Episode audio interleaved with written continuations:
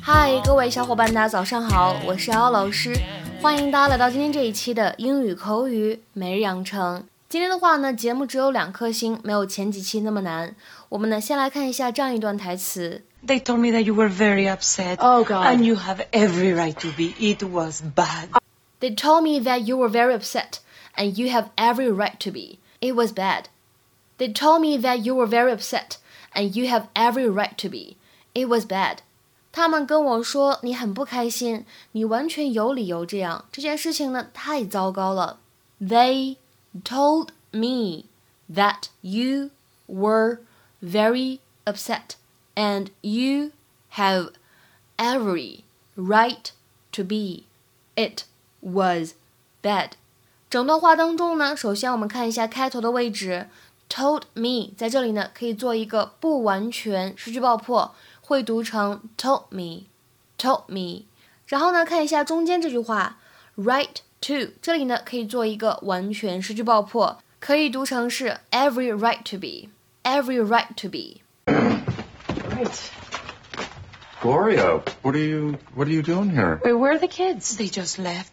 They told me that you were very upset. Oh, God. And you have every right to be. It was bad. I know that. Claire, it was an accident. Well, it doesn't make it any better. Okay, you're right. I know how you feel. Oh, it happened to me before with another woman. And that time, I was the one getting it. And it hurt. Wow. I'm sorry it had to come out like this, but you have to admit that you're only happy when you're the one cracking the whip.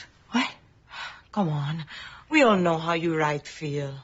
But maybe if you just let go a little. Maybe even taste my cupcakes. I will join you. No, uh, no, no. I, I am so confused right now. I may pass out. What are you talking about? What are you talking about? The kids just walked in on me and Phil in bed, and we've just spent the last hour holed up in our rooms trying to figure out what to say to them. Yeah, that's what I'm talking about.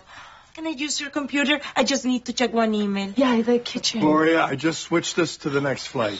Uh, Did you guys get everything straightened out? 今天节目当中呢，我们就来学习一个表达，叫做 have every right to do something。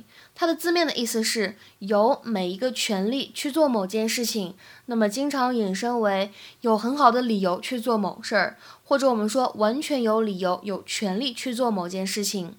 这个短语呢，就可以理解成为 have a good reason to do something。比如说，下面呢，我们来看一些例子。第一个，After the way you've been treated, you have every right to complain。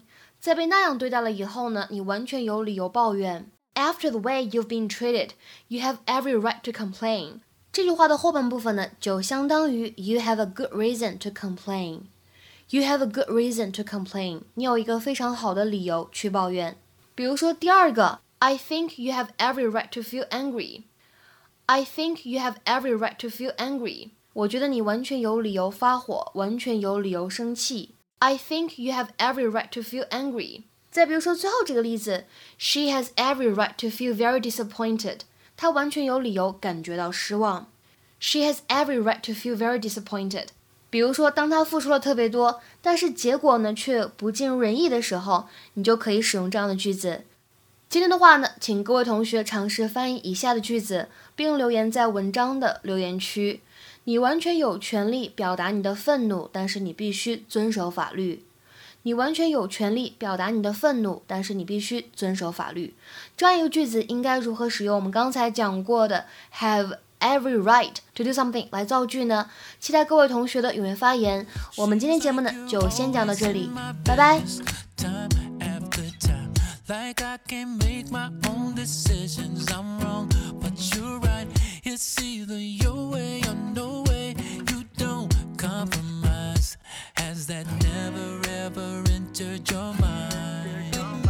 Even when you make mistakes, it ain't your fault. Let me make the same mistake. The sky wouldn't fall. It's either your way or no way.